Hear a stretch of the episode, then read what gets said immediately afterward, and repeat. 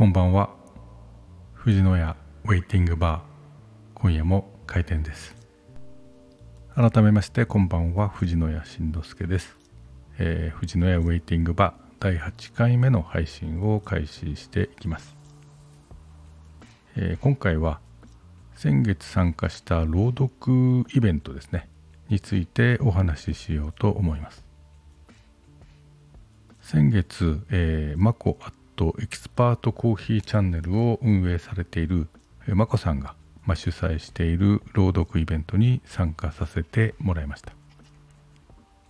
この朗読会、すでに8回目ということで、大変盛り上がっているイベントでございます。そもそもはですね、えー、マコルームという、まあ、マコさんが毎日ですかね、え、やられている対談番組に、え、ゲストとして呼んでいただいたというのがきっかけなんですが、えー、その中で、えー、眞子さんが藤野屋さんの声朗読に向いているかもしれない知れないねとこうおっしゃっていただいて、えー、朗読イベントにお誘いいただいたというのがきっかけです。朗読ですね、えーまあ、小学生の頃こう先生に刺されて、まあ、教室で、まあ、朗読というかまあ音読ですよね。というのはまあしたことはあるというか授業なんでしたことはありますけれどもこのような形で、えー、人様に聞いていただくようなまあ本格的な朗読というのは、まあ、人生初と初体験で、えー、ありました。えー、そして、え、お題はそもそも自由ということだったのでですねまあ、何を選んだらいいのかなということで、えー、随分と題材の選定に、えー、悩んだということですが、えー、まあ、最終的にはですね、まあ、自分が好きなものをやろうかなということで、え、自分が好きな物語でですね、まあ、昔からあ名文だなと思っていた、え、中島敦さんのですね、えー、三月期ですね三月期というのをものの小説の朗読をやりました。これがですね、まあ、イベントということもあって大変多くの方に聞いていただいてですね再生数も現段階で200を優にかなり超えておりましてですね私の中ではですね、えー、最多再生数というのを記録して、まあ、未だに更新をしているという、まあ、大変ありがたい状態でございます。さらに、えー、皆さんからなかなかの好評をいただいておりましてですねなんかがぜやる気が出てきたなという感じになっております。えー、お聞きいただきました皆様本当にありがとうございます。まあ、眞子さんとの、まあ、対談の際にですね、えー、朗読イベント参加したらどうとお誘いいただいた時にですね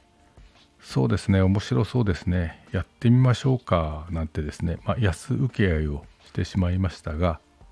まあ、しかし何でも思い切ってやってみるもんだなというふうに思いました、えー、家族もですねこの朗読の健康効果、ね、朗読には健康効果があるんだそうですけども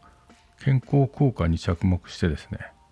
朗読をすること自体は大変いいことだということで、えー、結構評判がいいと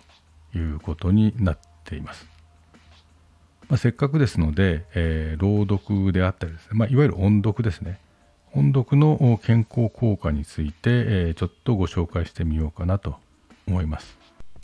かなり様々な、まあ、医学的効果があると言われています。えー、まず第一にですね、気持ちが落ち着いて、えー、認知症やうつの予防になるということです。音読をすることでですね、えー、幸せホルモンと言われるセロトニンが多く分泌されてですね、まあ、ですから音読を習慣化すると精神状態が安定し、まあ、それだけではなくて認知症やうつの予防にも効果が期待できるということです。2番目にですねやる気が出るという効果があるそうです。えー、やる気や自制心を司るですね、えー、脳の前頭葉というところはですね本読によって刺激をすることができるとまあ、それによって、えー、前頭葉が刺激されますとこうポジティブな気持ちになってですねフットワークが軽くなってこうやる気が湧いてくるということの効果があるということです。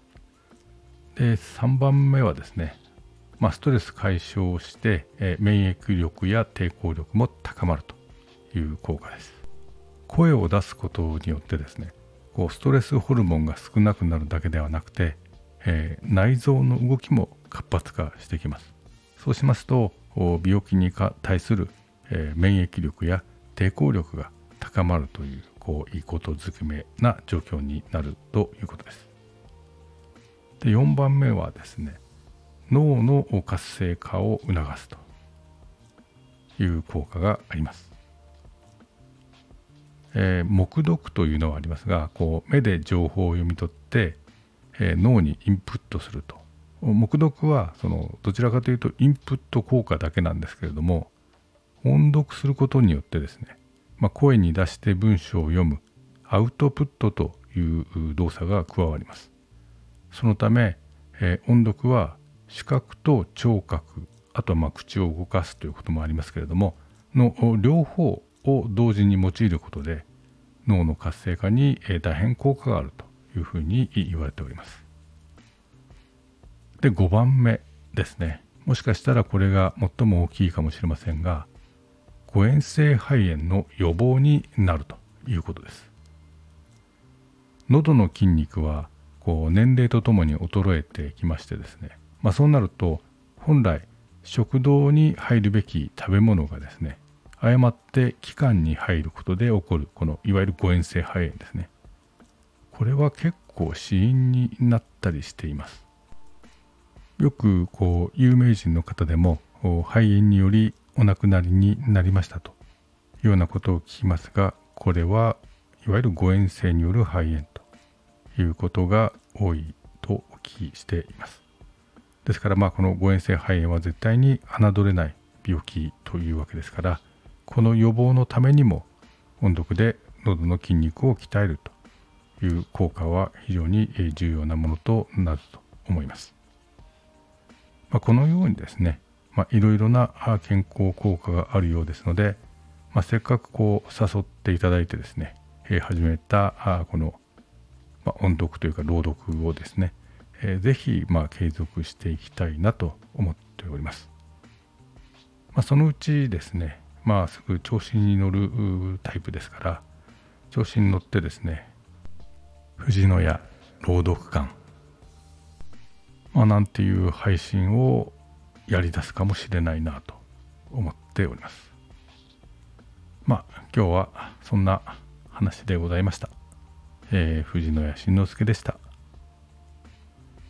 まあ明日から仕事でございますけれども秋を通り越してですねいきなり寒くなってしまいましたけれども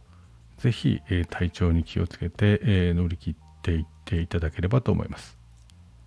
それではおやすみなさい。